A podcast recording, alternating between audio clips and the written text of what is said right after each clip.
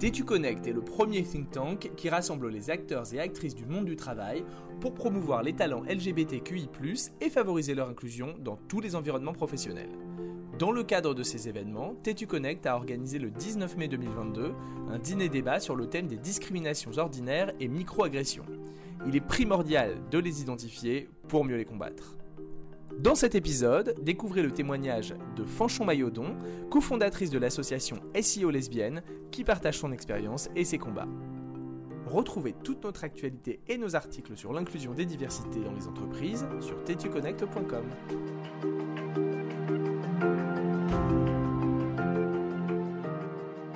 J'ai le plaisir d'accueillir quelqu'un dont beaucoup d'entre vous m'ont entendu parler en écorchant systématiquement son nom.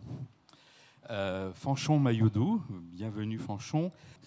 Euh, elle a mis à terre le géant Google sur un sujet et je vais te laisser en parler, Fanchon. Oui, alors euh, en 2019, j'ai monté un collectif qui s'appelle SEO Lesbienne. Alors SEO, c'est un acronyme qui signifie Search Engine Optimization. En gros, c'est le référencement gratuit qui, permet, euh, ce qui vous permet, quand vous tapez un mot, un mot clé sur un moteur de recherche, de tomber sur euh, des sites internet, des images, des vidéos euh, relatifs à la recherche que vous faites. Et le nom ensuite de, de, ce collectif, c'est SEO lesbienne, pour le mot évidemment lesbienne. Donc j'ai le grand plaisir de pouvoir dire beaucoup, beaucoup, beaucoup le mot lesbienne ce soir. Et, devant un, parterre de professionnels où, j'aurais eu tellement peur de dire le mot lesbienne dans, un entretien d'embauche. Donc je suis ravie. Euh, Ce n'est pas une insulte. Et donc euh, le, collectif SEO lesbienne, qui au départ était constitué de moi-même et de, et, de, et de ma femme, malgré elle. Et, donc, euh, nous avons en fait tout simplement fait une recherche sur Internet parce que nous cherchions du contenu euh, relatif aux lesbiennes. Et euh, nous sommes tombés sur exclusivement euh, de la pornographie. C'est-à-dire qu'en 2019 et les années auparavant, lorsque vous cherchiez le mot lesbienne, sans y adjoindre aucun adjectif ou autre signifiant que vous recherchiez du contenu pornographique, rien qu'en tapant le mot lesbienne, vous tombiez exclusivement sur des contenus pornographiques. Donc le mot lesbienne en 2019, c'était 11 pages de pornographie jusqu'à arriver à la page Wikipédia qui, par habitude, est normalement la page qui est la mieux référencée. Est-ce qu'on peut préciser que c'était exclusivement du contenu hétéropornographique? Oh bah, Comme tout ce qui concerne les lesbiennes. Euh, le, contenu, le contenu euh, finalement euh, pornographique gay, et, on peut en parler aussi, on va tomber sur une URL, donc un lien qui nous fait sortir, comme si, bon, bah, attention, on n'est pas, on n'est pas des. Donc, euh, on sort de l'URL et on va euh, euh, pouvoir consulter du contenu pornographique gay. On a carrément une URL Pornhub gay, voilà. Par contre, si on veut consulter du pornographique lesbien, eh bien, c'est juste une catégorie une catégorisation à l'intérieur des sites pornographiques habituels. Ça vous, montre bien à qui cette pornographie est destinée. Et donc, euh, euh, il y avait la même chose, en fait, ces résultats étaient identiques à la fois, hein, évidemment, sur les sites internet, sur l'onglet euh, de recherche iconographique et de vidéo. et donc, moi, dans la nuit, comme ça, un peu désespérée par, et un peu violentée aussi par ça, je me suis fourvoyé et étendu sur euh, Twitter. C'est mon réflexe. Et, donc, euh, j'ai eu la chance euh, que mon tweet ne soit pas tombé dans un flot parmi tous les autres. Et Marie Turcan, qui est actuellement encore la rédactrice en chef de Numérama, m'a contactée pour écrire un article. Et donc, j'ai eu l'immense chance de pouvoir libérer la parole et d'avoir un espace en 2019 parce que, en fait, les rédactions numériques avaient pu être changées suite au scandale La Ligue du LOL. La Ligue du LOL qui a permis, euh, si vous vous souvenez, hein, c'est un fameux scandale euh, de harcèlement euh, sexuel à l'égard de femmes journalistes, qui a permis que dans les instances dirigeantes et également dans les instances rédactrices de nombreuses rédactions digitales, dont Slate, dont également Numérama, ben, on a pu avoir de nouvelles personnes qui sont arrivées dans ces espaces. Et c'est grâce à ces nouvelles personnes qu'on a pu aussi avoir bah, de nouveaux sujets adressé dans, dans ces journaux. Alors, moi je dis bravo parce que c'est assez extraordinaire. Tu peux me rappeler de à quel moment, quand on a tapé le mot lesbienne sur le moteur de recherche Google, on est arrivé sur une page Wikipédia présentant la définition du mot lesbienne, les autrices. C'était il y a environ. C'était en juillet 2019 pour le moteur de recherche textuel. Euh, et d'ailleurs, c'est une journaliste de Tétu à l'époque qui m'a appelé pour me le dire, parce que moi, je ne m'en rendais pas compte. Tout simplement parce qu'à l'époque, je, je, je name shame. Hein. J'étais consultante chez KPMG France et le, pare-feu m'interdisait d'utiliser le mot lesbienne. Et donc, je n'ai pas pu vérifier par moi-même si c'était réel, ce que cette journaliste me disait, que le mot lesbienne n'était plus référencé euh, euh, comme euh, avec de la pornographie. Et donc, je suis sortie de l'enceinte dans laquelle je travaillais, à la Défense, et j'ai vérifié si c'était bien vrai avec ma petite 4G. Et c'était bien vrai. Et donc là, j'ai découvert quelque chose que je n'avais jamais vu, moi, de mon vivant. Moi, je suis de cette génération qui, discrètement, dans sa chambre d'adolescente, allait regarder The L Word sur Dailymotion. Et, et donc, euh, en fait, euh, c'était nouveau pour moi, c'était de découvrir qu'en fait, il n'y avait pas exclusivement des contenus pornographiques et que... Euh, désormais, en fait, on pouvait adresser sur Internet et on pouvait, si on tapait le mot lesbienne, en fait, avoir une autre réalité que celle qui était définie par euh, des hommes cisgenres euh, dans une société hétéronormative. Et ça m'a fait beaucoup de bien.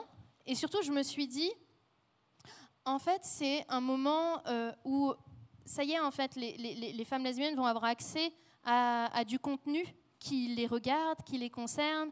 Il y avait aussi un enjeu de santé publique évident. Euh, au sens de la prévention euh, du, suicide. Malheureusement, les, adolescents, et, je n'en ai pas été exemptée, euh, qui se découvrent bah, une orientation romantique, sexuelle différente, pas dans les normes, pas dans les clous, bah, se sentent souvent seuls. Et Internet est un levier aussi pour rompre cette solitude.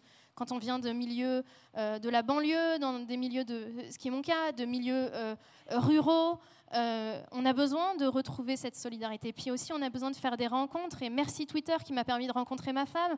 Alors, juste pour faire le lien avec le thème de, ce dîner, euh, qui sont les, discriminations ordinaires et les, micro-agressions, vous voyez que ça peut se cacher dans des endroits qu'on n'imagine pas. Euh, beaucoup de jeunes filles se sont senties agressées jusqu'en juillet 2019, parce que ben, ce qu'elles étaient était assimilée à quelque chose qu'elle n'imaginait pas. Mais on va parler d'une autre situation de microagression et de discrimination ordinaire. Donc, comme vous pouvez ne pas le voir, euh, Fanchon va être dans les semaines, voire les jours, maman. Et dans son parcours de maman, euh, de future maman, euh, il y a aussi des discriminations qu'on peut qualifier ordinaires ou des microagressions alors qu'elle est dans une situation tout à fait normal. Alors, est-ce que tu peux nous parler de cette situation, s'il te plaît? Oui, euh, ma femme est particulièrement phobique administrative.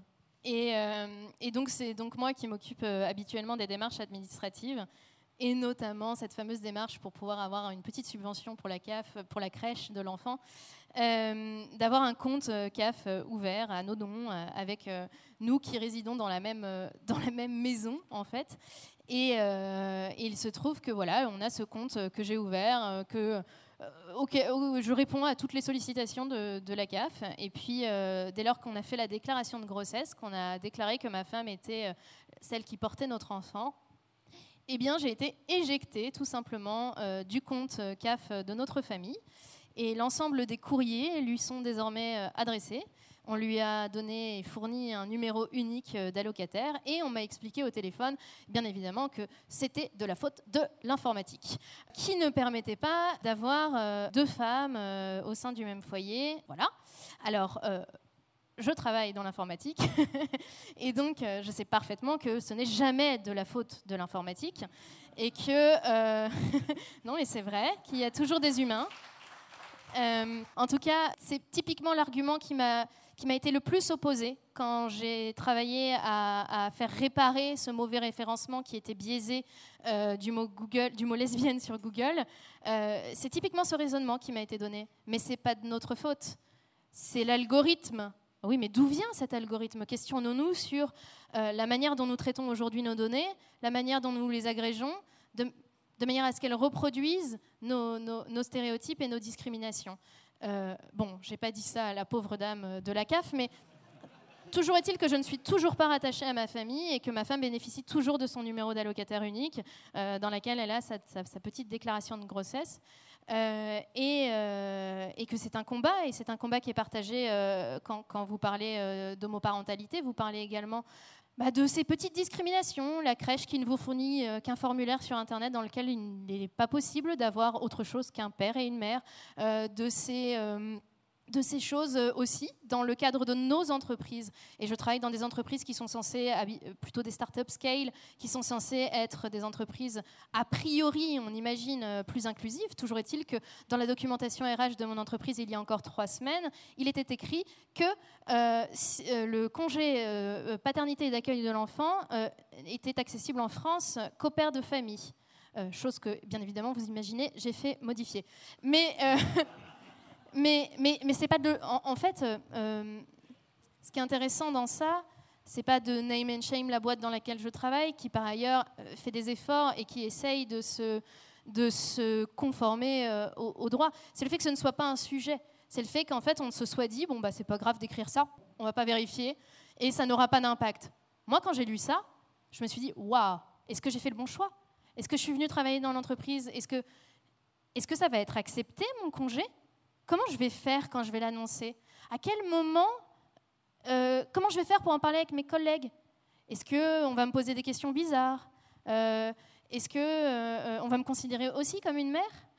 Et, c'est toutes ces questions et toutes ces choses que moi j'ai ruminées en fait à l'intérieur de moi. bien évidemment, mon caractère fait que je parle, je suis là devant vous, j'ai cette chance, j'ai la possibilité de m'exprimer. Mais combien de femmes derrière moi, combien de personnes au sein de la même entreprise dans laquelle je travaille n'ont pas je dirais, cette culture de, de, de, parler, de parler, de s'exprimer. Moi, j'ai pas peur, mais je comprends qu'on puisse avoir peur. Je comprends que, que disait Germain sur le fait de prendre sa responsabilité, sa part de responsabilité, et d'y aller. Euh, moi, je l'ai ressenti très fort parce que ça aurait pu très bien rester un tweet, et j'ai pris la décision de me mettre en avant en sachant très bien que ça me mettait peut-être en risque pour trouver par ailleurs plus tard un travail. Mais j'ai rencontré quelqu'un qui m'a dit cette phrase-là et qui est super importante, qui m'a dit mais en fait, euh, les gens chez qui tu pourrais pas éventuellement retravailler, en fait, tu n'as pas envie de travailler avec eux. Et ça, ça m'a, trotté dans la tête. Et puis je me suis dit que ce serait maintenant un prérequis, c'est-à-dire que les gens maintenant, bah, si je m'appelle Fanchon, c'est pas très très courant. je me suis dit, bah, s'ils cherchent Fanchon sur Internet, en fait, même s'ils tapent Fanchon ou s'ils tapent Fanchon euh, lesbienne ou s'ils tapent Fanchon, c'est toujours moi. Donc en fait, euh, quelque part, c'est un peu le préambule à la rencontre de savoir que j'ai fait ça dans ma vie et j'en suis super fière et, et j'ai et j'ai pas peur. Et pourtant tu m'impressionnes. Alors moi j'aurais bien une question à poser à Fanchon, mais ce que je vais vous proposer c'est que vous vous posiez vos questions parce qu'en termes de discrimination ordinaire ou de microagression, vous avez peut-être des questions à poser sur ce thème-là, sur celles qui sont vécues par les femmes lesbiennes, euh, ce qui est une précision, alors qu'une lesbienne femme, c'est un pléonasme, je tiens à le rappeler. Celles qui sont subies par toutes et tous, et ce que vous avez pu aussi entendre dans la, prise de parole de, Fanchon, c'est que quand on se fait micro-agresser, quand on se fait discriminer, ça encourage, quand on n'en a pas le caractère de Fanchon, le silence. Ça encourage de courber la tête et de dire bon ben c'est pas grave, je vais encaisser, je vais encaisser, je vais encaisser. Donc euh, s'il vous plaît, lorsque vous entendez des micro-agressions, euh, réagissez. Question dans la salle. Merci, merci beaucoup Fanchon pour euh, ton témoignage. Et pardon, une question du coup, c'est comment a été reçue au sein de ton entreprise, au sein de ta structure, flexion autour de la parentalité, autour de ta place dans cette parentalité? Je suis assez mal à l'aise parce que je suis, dans une entreprise qui, très honnêtement, essaye de faire euh, du mieux qu'elle le peut, avec aussi des personnalités et des personnes euh, bah, euh, qui se questionnent peu. et donc, j'ai eu des remarques qu'on peut appeler des micro-agressions ordinaires. mais j'ai eu aussi cette formidable conversation avec un homme qu'on peut dire, voilà, homme cisgenre, blanc, la trentaine, qui sort de l'ESSEC. donc vraiment, le, je suis désolée pour ça. Je sais. Mais quand même, hommes blancs de 30 il faut quand même se de le dire. peuvent sortir de la salle, s'il vous plaît. et donc, j'ai eu cette formidable conversation et il me dit Ah, tiens, toi, comment tu vas faire pour ton congé euh, d'accueil de l'enfant? Tu vas le scinder ou tu vas le prendre tout de suite après? Puis un truc un peu, il venait d'avoir son bébé et puis tout de suite, ça a été. Euh, euh, moi, je, te conseille vraiment de le prendre tout de suite après. On fait sa microbulle. Oh, tu seras vraiment bien avec ta femme. voilà.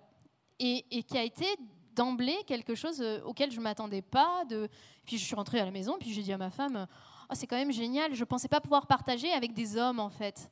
Parce qu'en fait, euh, dans mon entourage, je ne connais que des femmes qui ont accouché de leur enfant. Je ne connais pas de femmes qui ont été euh, bah, le parent qui n'accouche pas. Dans notre société dans laquelle on hiérarchise aussi la maternité, et encore malheureusement aussi dans la loi PMA pour toutes, on hiérarchise les maternités à travers le fait qu'on est accouché ou pas. Hein, d'ailleurs, parce que dans le livret de famille, on met bien la maman qui a accouché en premier, hein, histoire qu'on comprenne bien que c'est elle la vraie et la seule et l'unique.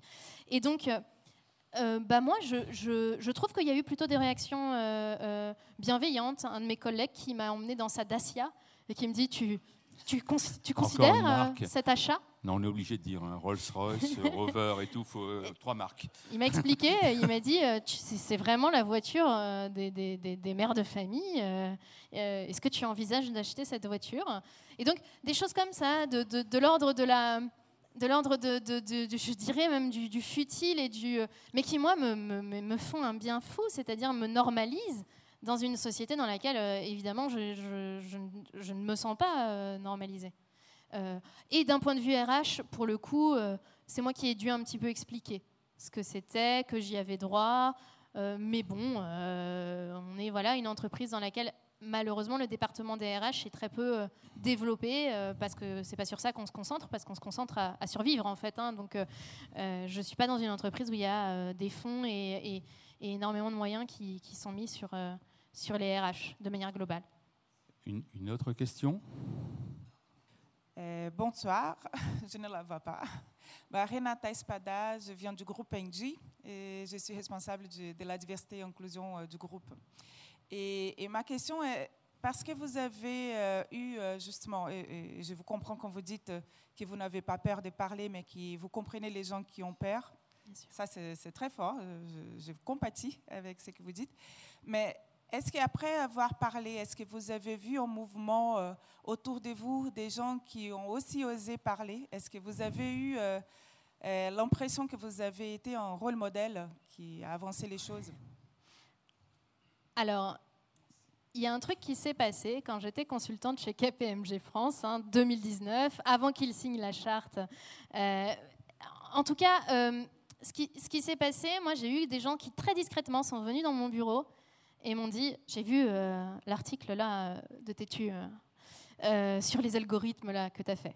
Des gens qui étaient des associés même, qui sont venus me voir et qui m'ont dit c'est un vrai sujet qu'il faut qu'on adresse chez KPMG et ta présence a contribué à ce qu'on en discute plus. Notamment parce que j'étais responsable des réseaux sociaux au moment de la, du mois des fiertés et que avec la consigne euh, de, KPMG US, euh, euh, j'ai décidé de changer le logo de manière unilatérale, toute seule. Et bien évidemment, j'ai été convoquée le lendemain.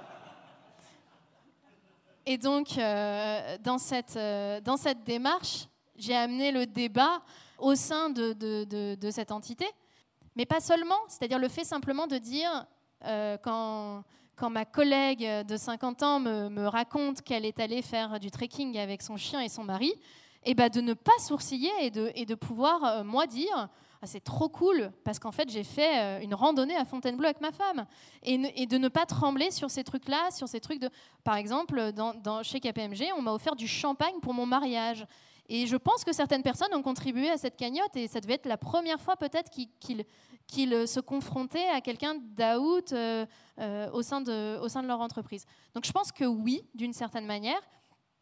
Et puis, chez Swile, on a également une filiale brésilienne. Et pour le coup, le changement algorithmique de Google n'a pas eu lieu qu'en France, en fait. Il a également contribué à changer le référencement du mot lesbienne dans le monde, et notamment dans les pays, euh, au Portugal et au Brésil, et ça a eu un très grand retentissement au Brésil, puisque c'était la première fois qu'un euh, organe tel que Google commentait un changement algorithmique. Jusqu'à présent, en fait, aucun euh, personne. Il faut savoir que les algorithmes de recherche, leur formule, elle n'est pas connue du public.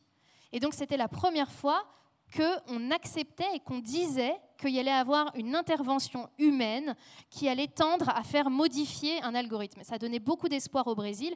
Et notamment, moi, quand je suis arrivée dans mon entreprise Swile en France, je travaille aussi pour la filiale brésilienne, en fait, j'étais connue au Brésil. Et du coup, euh, euh, c'est vrai qu'au euh, au Brésil, il y avait effectivement, et on me l'a dit, mais je ne le vois toujours pas, je vais y aller, je vais au Brésil le mois prochain, pour aller voir de mes yeux si c'est vrai ce qu'elles disent, mais on me dit que les RH de côté Brésil m'attendent de pied ferme.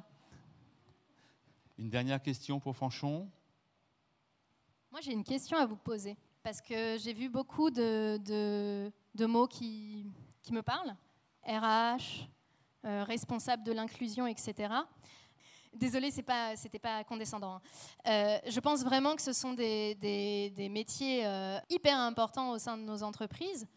Mais ma question, c'est plutôt comment faire en sorte pour que ces questionnements, en fait, désormais infusent aussi dans nos plus petites PME, dans nos TPE, qui, dans l'artisanat, dans le, freelancing aussi, hein, parce qu'on se déplace, on va dans les entreprises, on va dans ces instances-là. Voilà, c'est plus une question de, de comment réussir à, ce que ça sorte en fait de ces grands groupes qui sont très représentés ce soir. Et je tiens à déciloter, oui, oui, quelque part, déciloter euh, cette idée selon laquelle euh, dans les startups, dans les scale-up, dans les entreprises qui sont de plus petite taille, euh, finalement l'inclusion est plus importante. C'est faux. Et comment, comment, comment est-ce que vous pouvez nous aider à, à faire en sorte que ce soit vrai? C'est une question ouverte. Si vous avez des idées, des pistes. Renata parce que ces entreprises sont aussi fournisseuses ou fournisseurs des, grands groupes. Déjà, euh, bah, en, créant quelques clauses contractuelles qui les poussent à l'inclusion. Ça, ça peut se faire, hein, et on fait. Hein. Un, des moyens. Mais par la RSE, par... Euh, oui. Ok, mhm. j'entends. Fabien. Alors, je travaille pour un grand groupe. Juste à ma, droite, j'ai quelqu'un qui est au DNI. Mais moi, je vais te dire quelque chose. Je, pense que si les choses bougent dans mon entreprise, c'est pas parce qu'il y a un service DNA, hein. c'est parce que nous, salariés, on a décidé de monter un réseau, on a décidé d'alerter. Sinon, eux tout seuls, ils ne font rien. Hein. Enfin, ils essayent. Euh, tout seul, je pense que tout seul, ils ne feront rien. Donc, je pense que dans les grandes entreprises comme dans les petites, ça va dépendre de l'individu. Germain a, dit tout à l'heure, toi, tu l'as fait par toi-même, tu n'as attendu personne. En revanche, la question qui se pose, c'est par rapport à ce qui s'est passé sur ce que, tu as dit. Je pense qu'il devrait y avoir au niveau de l'État un, réseau d'alerte et des gens qui nous aident, qui nous accompagnent, tous autant qu'on soit. Parce que toi, toute seule, tu l'as faite, mais il y a plein d'autres sujets, comme tu l'as dit, ou des endroits où on ne va pas pouvoir bosser. Mais en tout cas, je pense que à la base de tout, c'est l'individu. Ça nous renvoie du coup à ce que disait Germain, c'est la responsabilité individuelle vers le collectif. Une dernière question, euh, franchement, il y a quelque chose qui, m'interpelle. Moi, je suis un entrepreneur de la French Tech. Je suis investisseur dans Swile, qui est une boîte qui a. Qui, je crois qu'on a vérifié avec Kat, qui est, l'ancienne patronne de la French Tech, quand même, qui est aussi euh, Chief Impact Officer pour Condon Square. Comment ça se trouve qu'une boîte comme Swile, avec la, population jeune qui est à l'intérieur de sa société, euh, cet ADN d'innovation, euh, rencontre le style de problème que tu évoques, ça m'interpelle beaucoup. Ah, mais je pense que ce sont des, des problèmes d'attention. Ce sont des problèmes de. Mais tout simplement, comme nous, d'un revers de la main, on balaye. Euh, c'est pas si grave ou c'est pas si important. C'est plus une forme de, à mon sens, euh, je vais me faire virer, de négligence, de, négligence, mais qui n'est pas malveillante. C'est-à-dire que quand je le signale, on me dit Ah, bien évidemment, c'est une erreur et on le modifie. Euh, mais il faut quand même que je le mette sur le Slack RH euh, euh, global, à la vue et au vu et, de, tous, parce que voilà, on est dans une entreprise où il y a un fort turnover, il y a des, salariés qui arrivent, qui repartent, euh, des changements, des achats, des rachats.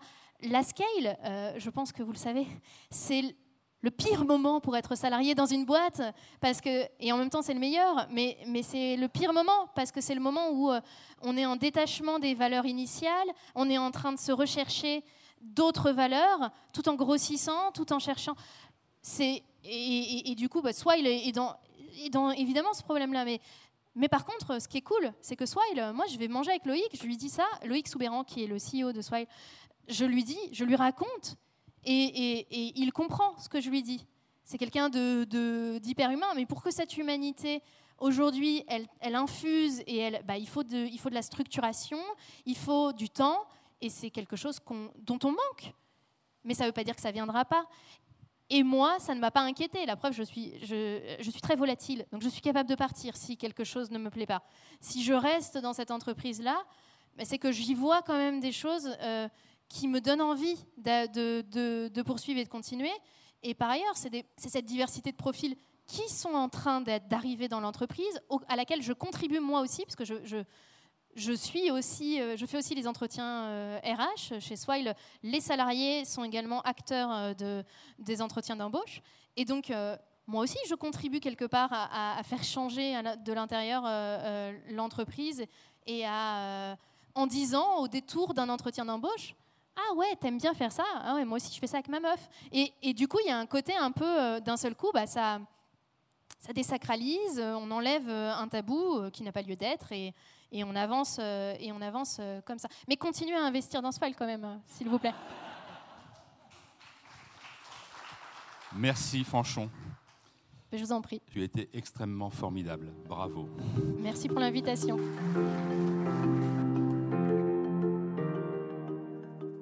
C'est en partageant des témoignages forts de personnes inspirantes que Tétu Connect souhaite faire bouger les lignes en accompagnant et valorisant les entreprises qui ont choisi de s'engager sur les questions de l'inclusion des diversités des personnes LGBTQI.